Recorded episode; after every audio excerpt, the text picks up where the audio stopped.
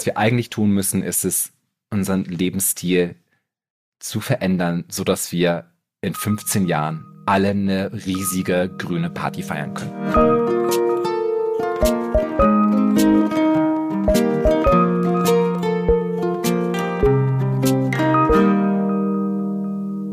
Ich bin sowas von bereit, heute diesen Podcast aufzunehmen, der da heißt Hallo Hoffnung, wo wir auch immer wieder feststellen, dass Hoffnung nicht etwas ist, das man hat, sondern etwas, das man tut. In diesem Fall tue ich was und ich bin Stefan Finch Bielhoff und ich bin gerade wieder in der sehr kritischen Phase, dass ich alle Bücher auf meinem Nachttisch eigentlich nicht lesen will. Uh. Hallo Finn. Hallo. Ja, das ist, äh, das ist ein, das ist ein großes Problem. Ich habe neulich einfach das Problem gelöst, indem ich einfach äh, meinen Nachttisch leergeräumt habe und den Stapel mit zwölf Büchern einfach woanders hingepackt habe, weil ich kam auch nicht weiter. Ich war nicht glücklich mit diesem, mit diesem Stapelchen und deswegen äh, kann ich das total gut nachvollziehen. Und jetzt liegt da nur ein Buch und jetzt bin ich wieder, ist mein Leben wieder ein, ein besseres. Aber willst du dieses eine Buch, ich muss ja mein Problem lösen, dass ich ja nämlich ein Buch lesen will. Ach so. Das ist natürlich schlecht. Also das Problem ist, dass ich halt so diese Bücher liegen habe, die ich noch alle noch lesen will und dann halt so reinschlage und dann abends im Bett und dann bin ich so, boah, darauf habe ich jetzt aber keine Lust. Dann äh, hilft eigentlich nur dann nochmal ins Regal schauen ne? und dich neu inspirieren nochmal, lassen. Nochmal noch mal ein neues Buch kaufen. Oder ja, so. Auf jeden Fall. Immer sehr viele Bücher kaufen, wo wir schon halb bei einem alten Thema sind. Ich habe nämlich Kritik bekommen für einen unserer Podcasts. Uh. Vollkommen zu Recht. Nämlich in unserem Horror-Podcast Ja. wurde ich darauf aufmerksam gemacht, dass ich halt die ganze Zeit immer gesagt habe, welche Geschichten äh, Mike Flanagan verfilmt hat, die von Stephen King geschrieben wurden. Und habe es äh, total verplant und vergessen, auch darauf hinzuweisen, dass Shirley Jackson natürlich äh, den, das Buch äh, geschrieben hat, auf dem die Serie basiert, um die es eigentlich ging, nämlich äh, Spuk in Hill House. Ja. Und da wurde ich so, da wurde ich so ganz so so äh, so angepflaumt und gesagt so, äh, was ist denn das hier für eine für eine Scheiße, dass die Männer immer gelobt werden und die Frauen mal wieder nicht? ja. Und ich denke ja immer, dass ich total open und total feministisch bin, aber merke auch selber immer wieder, wie ich dann doch in so Fallen falle und dann so denke, warum kennt man ihren Namen nicht so sehr, weil man halt äh, immer wieder vergisst, sie zu erwähnen, wenn man ihren männlichen Counterpart die ganze Zeit irgendwie Honig um den Mund schmiert. Insofern, Sh- Shirley Jackson, hallo. Vielleicht lese ich einfach ein Buch von ihr. Ja. Das ist sehr, ich, ich, okay, ich, ich lese einfach eines der Bücher, die Shirley Jackson geschrieben hat, wahrscheinlich The Sundial, ähm, wo es auch um die Apokalypse geht. Mhm. Über die wir hier ja auch immer wieder reden. Na, so war es aber auch. Was das Segway für das eigentliche, nach diesem Mea Culpa, für das eigentliche Thema heute ist. Und ich bin mir nicht sicher, wie gut es laufen wird, weil theoretisch muss ich heute über sehr viele Zahlen reden und das ist alles Dinge, die ich nicht machen will. Also vielleicht schaffe ich es, über das Thema zu reden, über das ich reden will, ohne super viele Zahlen zu erwähnen, die man sich sowieso nicht richtig vorstellen kann und die dann auch so dazu führen, dass man so ein bisschen abschaltet. Bist du bereit? Ich bin noch nicht bereit. Ich möchte das, ich möchte noch meinen Namen sagen. mein Name ist Christiane Stenger. Ich liebe. Zahlen. Ich bin voller Hoffnung und Freude heute, äh, äh, Zahlen aus dem Munde von Finn zu hören. Und äh, ja, wir wollen das trotzdem bildlich machen, weil das ist ansonsten mein Job, äh, einfache, komplexe Sachen, ähm, die das Gehirn betreffen, äh, einfach darzustellen. Und ich bin gespannt, ob uns das heute mit Finns Zahlen gelingt. War, du hast nämlich so seltsam gezögert vorhin, als du dich vorstellen solltest. Und da solltest du dich eigentlich vorstellen. Dann Gehirn hier und hat irgendwie gesagt, nee. Ich wollte dann doch über meinen deshalb- Büchertisch reden. Beides ist möglich. So sind wir heute etwas verspätet in diesen Podcast gestartet, der dieses Mal tatsächlich hervorragende News hat. Denn es ein Satz, der ja schon immer wieder gefallen ist, auch in den letzten beiden Folgen, glaube ich, zumindest einmal, ist, dass ich immer sage, eigentlich haben wir alles, was wir brauchen, um die Klimakrise zu bewältigen. Und diesen Satz sage ich nicht einfach so dahin, sondern der stimmt wirklich. Und das sage ich, weil ich einen ähm, Artikel eines Think Tanks gelesen habe, der heißt Rethink X. Und da geht es darum, dass es durchaus möglich wäre, Deutschland im Jahre 2035 schon, also in etwas mehr als zehn Jahren, äh, komplett klimaneutral aufzustellen. Ich bin äh, voller Vorfreude. Ich habe das auch schon sehr, sehr oft gelesen, aber ich finde es super, dass wir mal ins Detail gehen und sagen und hören von dir äh, mit vielen Zahlen, wie das funktionieren könnte. Ganz konkret. Ganz konkret. Yes. Das ist jetzt die Frage, wie steht's in Deutschland denn eigentlich momentan so? Und das sind auch so Zahlen, wo man so ein bisschen, die verstecken sich so ein bisschen. Ja, mhm. weil ich habe ähm, in einem äh, in einem Artikel so ganz nebenbei eine Zahl gelesen, die da hieß, dass momentan, also momentan meine ich 2021, das ist ja, wo wir noch so äh, Informationen haben, ungefähr 90,7 Prozent der deutschen Energieverbrauchs aus erneuerbaren Energien gedeckt wurden. Mhm. Dann wollte ich diesen Satz so ein bisschen genauer nachvollziehen und war so, hm, wo kommt der denn her, wo kommt der denn her? Und dann bin ich zum Bundesministerium für Energie gekommen und da stand dann einfach, dass es 50 Prozent sind. Und dann war ich so, Moment mal, irgendwas stimmt hier nicht richtig. Und es ist richtig, weil diese 50 Prozent erneuerbaren Energien mhm. beziehen sich allein auf den verbrauchten Strom. Genau. Genau, und deswegen rühmt sich die Bundesregierung ja, ja, immer, wir sind ja schon so weit, aber das stimmt die, ja gar nicht, genau. Wir sind schon bei 50 Prozent und ich so, what the fuck, aber wieso, was ist, was stimmt denn jetzt? 50 Prozent oder 90,7 Prozent? 90,7 Prozent stimmen, weil es gibt natürlich neben Strom noch ganz viele andere Art und Weisen, wie wir Energie verbrauchen. Genau. Zum Beispiel Autofahren. Genau. Äh, und das ist alles überhaupt gar nicht grün, sondern so richtig so Kohle und Gas und so alles, was gerade den Klimawandel so richtig schlimm macht. Ja, oder Heizen zum Beispiel, ne? Also geht ja wirklich bei diesen 19. Heizen ist auch viel dazu, yes. Total. Also wir sind äh, bei ähm, knapp 20 Prozent und ich würde mal sagen, äh, it's not enough bisher. Und das bedeutet, dass Deutschland jedes Jahr für fossile Energieträger ungefähr 70 Milliarden Euro ausgibt. Das ist eine wichtige Zahl. Also es ist so, jedes Jahr geben wir Geld für was aus, was wir einfach verbrauchen. Also meinst du in Form von und Subventionen auch oder einfach nur jetzt erstmal ganz klassisch, nee, wir bezahlen, wir, kaufen, wir zahlen Gas, Benzin, äh, Benzin, alles. Subventionen sind da glaube ich nicht drin. Es geht ja, nur darum, das ist noch nämlich ganz absurd, wie viel wir da, da noch reinbuttern. Das ist ein anderer Podcast. Okay. So, Nächstes die, die. Zeit könnte ich dir auch raussuchen, aber das würde so ein bisschen ablenken. Ja. Sondern es geht darum sozusagen, dass wir halt irgendwie Russland und Saudi-Arabien und anderen Staaten, die es teilweise mit der Demokratie und den Menschenrechten und den Freiheiten von benachbarten äh, Ländern nicht ganz so ernst nehmen, äh, einfach sehr viel Geld geben, das wir nie wiedersehen.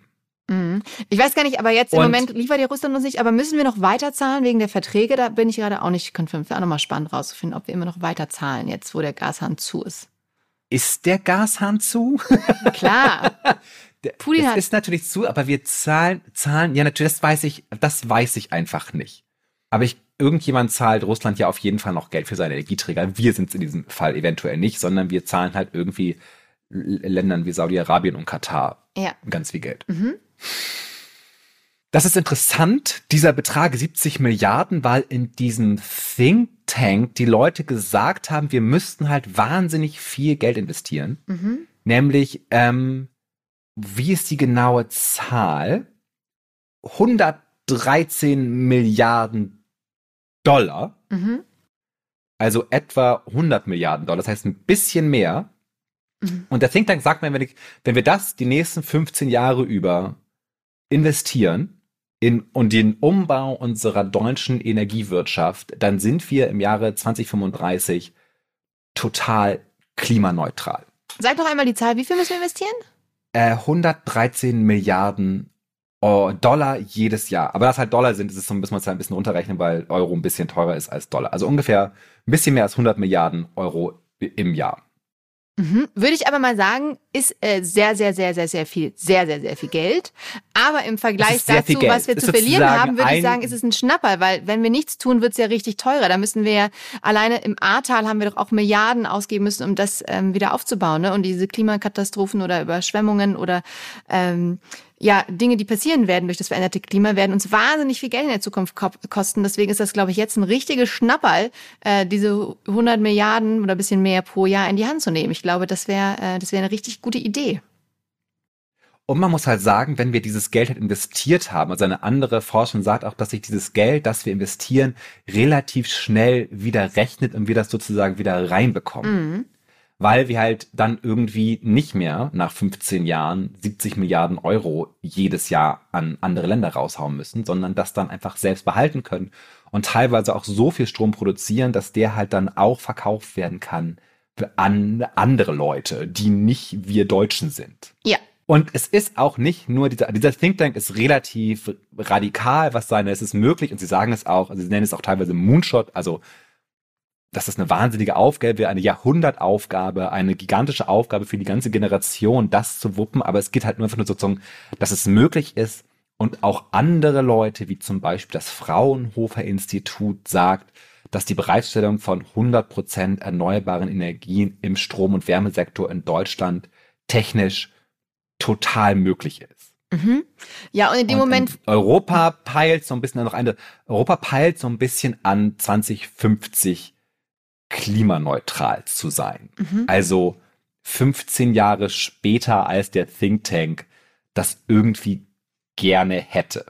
Mhm. Und es wird halt so als, es ist sozusagen die, es wird also das, es wird halt Treibhausgasneutralität genannt. Ich bin mir jetzt in diesem Moment nicht sicher, ob das dann, also für diese 2015 offizielle Richtlinie, ob das tatsächlich bedeutet, wir verwenden gar keine äh, fossilen Brennstoffe mehr oder ob das halt so Tricksereien sind wie mit, ne? Wir fahren ein bisschen Auto und pflanzen ein paar Bäume. damit sind wir, damit sind wir neutral. Aber was dieser Think Tank oder was halt, was dieser Think Tank sagt, wir können tatsächlich komplett unser ganzes Deutschland aus erneuerbaren Energien genau. betreiben. Ohne große Probleme. Genau, und ähm, was dazu gehört, ne, man müsste auch zum Beispiel wieder äh, Moore instand setzen, die auch ganz viel CO2 speichern können oder am Boden was ändern, dass wir eben auch, genau, oder Bäume pflanzen, dass wir eben das, was wir noch emittieren an CO2, wieder einfangen, dass wir dann eben am Ende klimaneutral sind. Genau, weil es geht ja auch, ne, also das ist ja nochmal ein anderes Thema, dass man sagt, wir müssen theoretisch nicht nur klimaneutral äh, werden oder halt alles komplett hundertprozentig aus erneuerbaren Energien bekommen, sondern wir müssen auch noch das CO2, das irgendwie jetzt schon in der Gegend rumbanausert, mhm. aus der Atmosphäre wie raus, aus der Atmosphäre wieder rausholen durch halt Moore neu anlegen oder äh, irgendwie Carbon Caption heißt das, dass ähm, man das Carbon Caption auf verschiedenste Art und Weisen. Genau der CO2-Staubsauger, den es ja in kleinen, es gibt schon Unternehmen, die äh, CO2 aus der Luft filtern können und da kommen dann am Ende so äh, dunkle Steinchen raus, die man dann einfach zum Beispiel vergraben könnte, die jetzt nicht schädlich sind, ist einfach nur gebundenes CO2 in fester Form. Ähm, das wäre auf jeden Fall ein Schnapper. Da könnte man vielleicht auch Kunst draus machen aus solchen CO2-Steinen. Also die Technik ist schon da, ist halt noch sehr teuer. Aber das ist ja der Punkt, in dem Moment, wo man sich entscheidet, da rein zu investieren, kann man ja auch wieder, äh, wittern viele Menschen wieder Geld und dann würde die Technologie auch sich sehr schnell entwickeln. Und wenn äh, viele daran mitverdienen wollen, dann wird es natürlich auch günstiger, weil viele mehr daran forschen oder überhaupt auch, wir brauchen ja auch noch Speichersysteme, da, das, den ganzen äh, erzeugten Strom ähm, zu speichern durch erneuerbare Energien ist ja auch noch so ein kleines Problem. Aber in dem Moment, wo man sich dafür minimales, aber in dem Moment, süßes, wo man sich, kleines Problem. Aber in dem Moment, wo man sich dafür entscheidet, darauf zu setzen, glaube ich, ist, ist, ist der Mensch dann wieder doch zu unfassbaren Dingen fähig und wird ganz schnell auch dafür eine Lösung finden, wenn wenn alle daran arbeiten und das die Zukunft ist. Äh, can you make money there? Und äh, da, wo das wo das Money zu gewinnen ist, da geht dann auch das Interesse hin und die Forschung. Bevor wir jetzt zu einem Twist kommen, den ich hier eingebaut habe, weil natürlich funktioniert nichts so positiv in einem Podcast, den ich leite, wie das hier, kann man doch sagen, dass tatsächlich die Wärmespeicherung ein super wichtiger Faktor ist.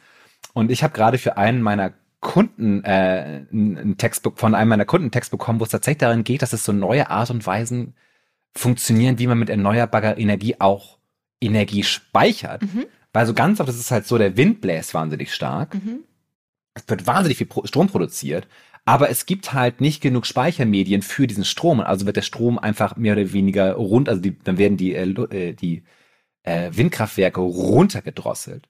Aber es gibt jetzt so neue Projekte, dass zum Beispiel eine Technologie benutzt wird, die Power to Heat heißt, wo dieser Strom, der von Windkraftwerken produziert wird und eigentlich zu viel ist, in mehr oder weniger äh, so einen Wasserkocher gesteckt wird, der einfach Wasser aufheizt. Aha. Und dieses Wasser bleibt dann die ganze Zeit erhitzt und sobald du es dann halt brauchst, kannst du es halt anmachen und dann kannst du halt äh, den Strom, der normalerweise einfach so verballert werden würde, wie in so einer Thermoskanne warm halten und dann bereitstellen, wenn du ihn brauchst. Mhm. Also wenn es darum geht, wir müssen so erneuerbare Energien haben, geht es nicht nur darum, dass wir ganz viel Solarstrom-Panels aufbauen und ganz viele Windkraftwerke aufbauen, sondern es geht auch darum, dass wir sagen, wir müssen diesen Strom irgendwie speichern. Yes. Achtung, jetzt kommt ein Twist. Weil es ist auch alles ganz schön viel problematischer als das. Ich habe ähm, diese Woche ein Buch gelesen, das mich sehr beeindruckt hat. Es heißt Survival of the, of the Richest von Douglas Rushkoff. Mhm. Und über dieses Buch werde ich sicherlich noch mal ganz viel erzählen. Denn er ist so sehr darauf beschränkt, mehr oder weniger in diesem Buch zu erzählen, wie irgendwelche Multimilliardäre immer wieder versuchen, die Welt zu retten, mhm. indem sie die Welt immer weiter zerstören. Und hat einen relativ zerstörerischen Beitrag und sagt hat, dass all diese Fieberfantasien, wie zum Beispiel diesen Think Tank, dass wir halt irgendwie komplett klimaneutral sind, tatsächlich wahrscheinlich einfach nicht umsetzbar sind. Weil halt auch in die Produktion von Solaranlagen zum Beispiel so viel äh, äh, Energie mhm. äh, reingesteckt werden muss, so viel äh, äh, seltene Erden reingesteckt werden, so viel Rohstoffe reingesteckt werden, dass sich das eigentlich nicht möglich macht, weil er auch irgendwo sagt, es ist einfach, es gibt nicht genug Rohstoffe, ja. um die ganze Welt klimaneutral zu gestalten. Ja, du brauchst zum Beispiel unfassbar viel Kupfer kommt in die Windräder rein, Ganz überall brauchen wir Kupfer. Kupfer. Und das wird ja. auch unter echt richtig miesen menschenverachtenden äh, Situationen abgebaut. Also da habe ich noch nicht mal eine Doku gesehen. Äh, diese genau, so grün ist grün halt im Moment noch nicht so grün ist und vor allem auch die Dinge, die wir eigentlich tatsächlich bräuchten, um neue Batterien zu herzustellen oder um die irgendwie diese ganze Energie zu halt zu speichern. Das packen wir momentan eher in so Elektro-SUVs. Mm. also nicht mal die wenigen Rohstoffe, die wir haben, setzen wir so richtig ein. Und er ist dann wahnsinnig witzig. Und jetzt kann man sagen, oh, das ist jetzt aber schlecht. Du hast doch am Anfang gesagt, wir besitzen alle Fähigkeiten, um das Klima zu retten, jetzt schon. Und es stimmt, weil er halt sagt, der einzige wirkliche Weg raus aus der Klimakrise ist halt nicht auf einmal irgendwie ganz viel neuen technologischen Zeug in die Welt zu stellen, sondern einfach, dass man das Wachstum abschaltet. Er nennt es im Englischen Degrowth, also dass man halt sagt, wir müssen aufhören, immer ständig mehr zu wollen. Und der einzige Weg, aus der Klimakrise ist nicht nur eine technologischer oder diese Idee, dass uns diese Science-Fiction-Technologie irgendwie retten wird, ist ein totaler Irrglaube, weil das hat Technologie an sich so noch nie wirklich gemacht. Mhm.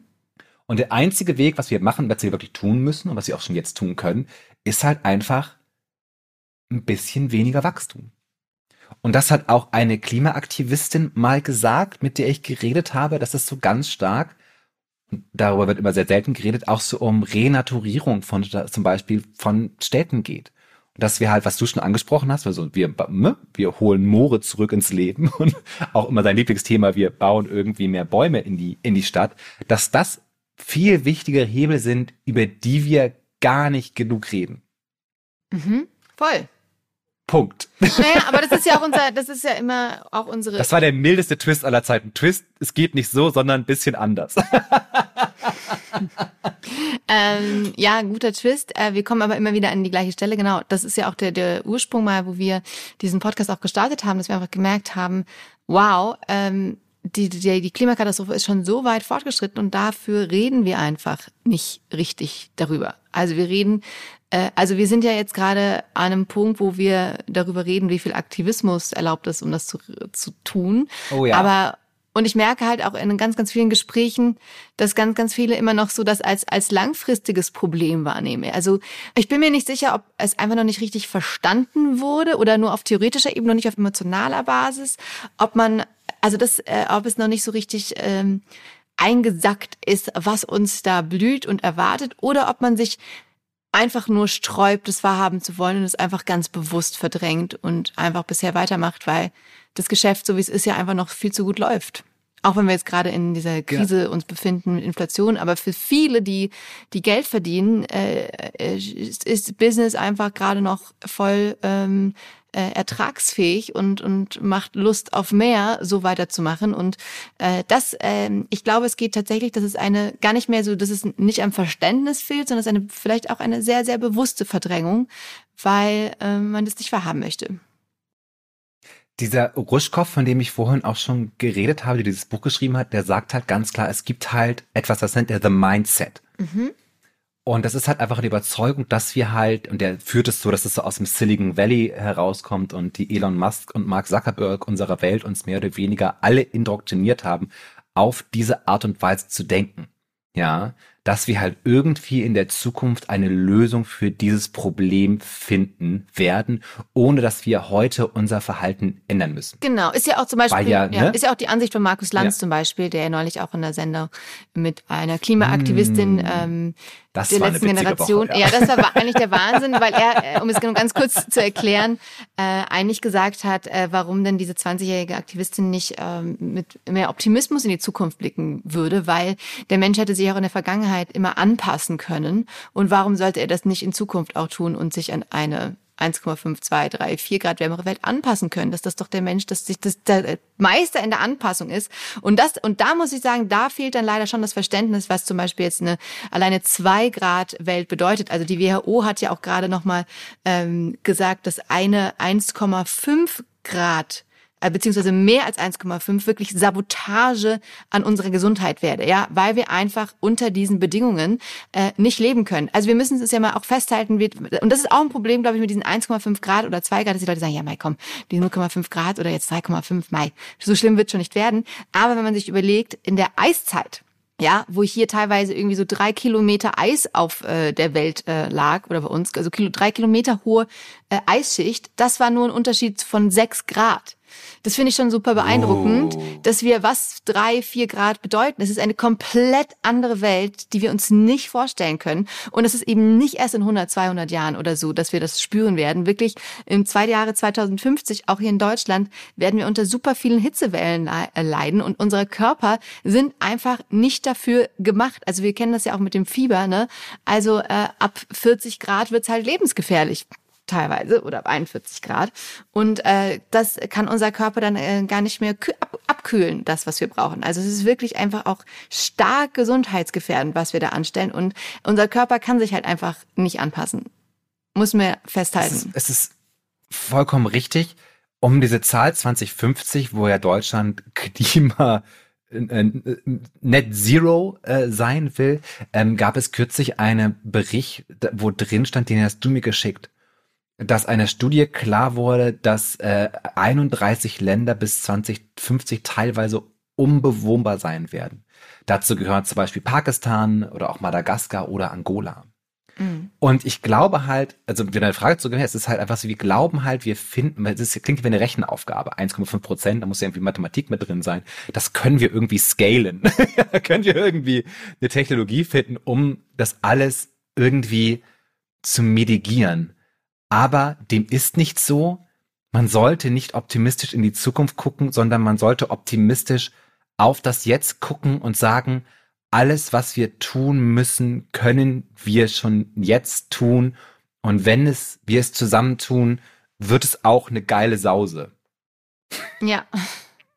Ich denke mir immer, wie das so, um das mal so, aber wirklich so ganz erhaben zu haben, was, was das mit uns machen würde, wenn wir sagen würden, wir wollen das jetzt machen, wir wollen jetzt 2035 klimaneutral sein und super grün und wir setzen uns das jetzt als Ziel, wir ziehen alle an einem Strang, wir machen das jetzt alles und wie geil wir uns fühlen werden, wenn wir es dann gemacht haben. Mhm. Und ich glaube, das wird nicht mit eingepreist, wie stolz auch man darauf sein kann, wenn das Land, in dem man lebt, sich ein hehres moralisches Ziel gesetzt hat und das dann auch einhält. Ja, da, das wäre das wäre Stell dir diese Party vor, ja. die wir dann, die wir dann feiern würden. Diesen Feiertag, den wir uns dann selber geben werden. Schöne, heile, optimistische Welt. War das jetzt die langweiligste Folge? Nein, überhaupt Habe ich, es waren nicht zu viele Zahlen, oder? Nein, gar nicht. Ich find- Es war alles okay. Ich habe das auch so ein bisschen, ich hatte so ein riesiges Dokument. Ich habe sehr viel nicht über Terawattstunden äh, und so weiter geredet, weil ich ja glaube, das führt uns immer weiter weg von dem, was wir eigentlich tun müssen. Nämlich, was wir eigentlich tun müssen, ist es, unseren Lebensstil zu verändern, so dass wir in 15 Jahren alle eine riesige grüne Party feiern können. Das wäre mein Traum. Und stell dir vor, es wäre unser aller Traum. Ja. Ich bin auf jeden Fall sehr froh, dass ich dich ein bisschen langweilen konnte mit hervorragend vielen Zahlen und Daten und auch Steuersätzen. Äh, und hoffe, dass es eu euch, die ihr unsere Hörerinnen seid, auch gefallen hat. Äh, du hast mich gar nicht Schreibt gelangweilt. Du hast mich gar nicht gelangweilt, das muss ich, würde ich schon kurz sagen. Und ja, genau, wir müssen aber doch darüber reden, was ist jetzt möglich, was können wir machen und was, wenn es nicht möglich ist, wie können wir das lösen? Und darum geht's doch eigentlich. Eben, und deshalb haben wir diesen Podcast und werden nicht aufhören, darüber zu reden, a, was wir richtig machen und was wir falsch machen. Yes. Was ihr richtig machen könnt, uns auf Instagram zu folgen und uns zu abonnieren und was ihr noch viel richtig richtiger machen könnt, uns weiter zu empfehlen an andere Leute. Yay. Das würde uns sehr froh machen. Auch. Da, das würde uns sehr froh machen. Das sind auch Träume, die wir haben. Yes. Weniger weltbewegende Träume, aber auch schöne Träume. Liebe Menschen, genießt die kalte Jahreszeit, solange wir sie noch haben. Und bis nächste Woche. Bis dann, macht's gut. Tschüss, tschüss, tschüss. Tschüss.